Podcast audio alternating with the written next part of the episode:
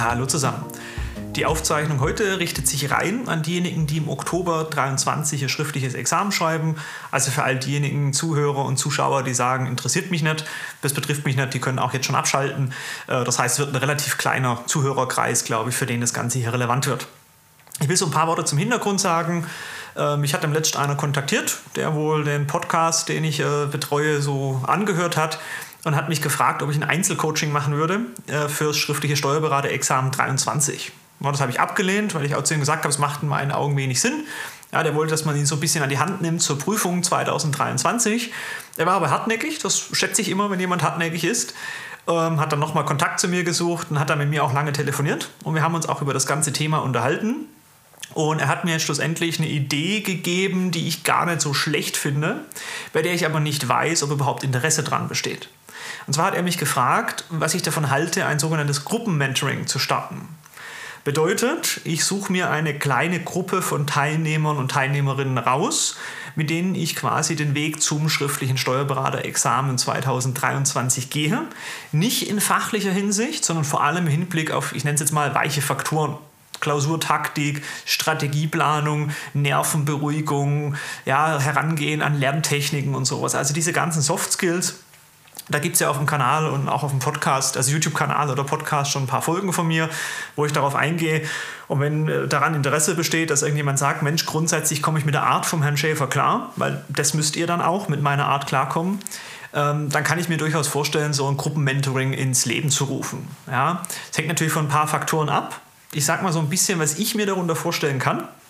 Ich kann mir durchaus vorstellen, dass wir irgendwie sagen, wir starten im, was weiß ich, Januar, Februar nächsten Jahres und das geht dann bis Oktober und wir vereinbaren halt zweimal im Monat eine Konferenz über Microsoft Teams oder Zoom oder irgendwas, äh, wo wir uns dann in einer kleinen Gruppe treffen. Ja, also das werden jetzt keine 20 Personen, sondern es wird eine sehr kleine Gruppe, damit ich auch die Chance habe, einfach auf die individuellen Bedürfnisse der Person einzugehen oder der Personen einzugehen. Ähm, ich bereite dann bei diesen Online-Sessions immer irgendwelche Themen vor, die ich in dem Moment für sinnvoll erachte, gehe aber natürlich auch auf Themenwünsche ein. Dadurch, dass es kleine Gruppe sein wird, habe ich natürlich auch die Chance, dass ihr sagt, Mensch, mich interessiert jetzt der und der Part und ich mache mir da einfach bis zum nächsten Mal drüber Gedanken. Äh, das Zweite, was ich in dem Zusammenhang anbieten würde, ist eine WhatsApp-Gruppe, in der wir uns dann auch unter der Zeit natürlich austauschen können. Ähm, gerne auch ab und zu mal über fachliche Themen. Das darf natürlich auch eine Online-Sitzung machen. Sofern ich helfen kann, helfe ich da. Das soll aber nicht der Fokus des Gruppenmentorings sein.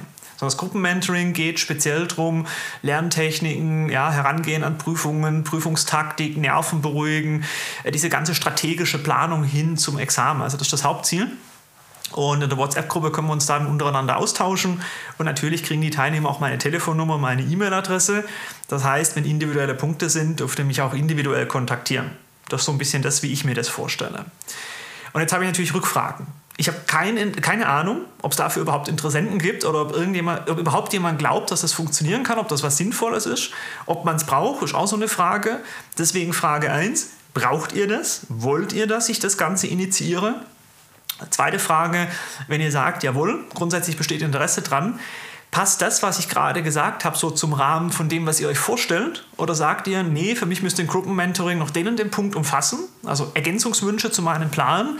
Oder dass ihr sagt, Mensch, zweimal im Monat ist mir zu viel oder irgendwas, also diese Wünsche. Ähm, und der dritte Part ist natürlich auch die Frage, was würdet ihr denn dafür bezahlen? Also die Wirtschaftlichkeitsaspekt. Weil natürlich für mich das bedeutet, ich habe es für mich mal so grob durchkalkuliert und sage, also 100 Stunden ist das absolute Minimum, was ich reinstecke, wahrscheinlich deutlich mehr, weil ich natürlich die Unterrichtseinheiten oder diese, diese Sessions abends, diese Online-Sessions auch vorbereiten muss.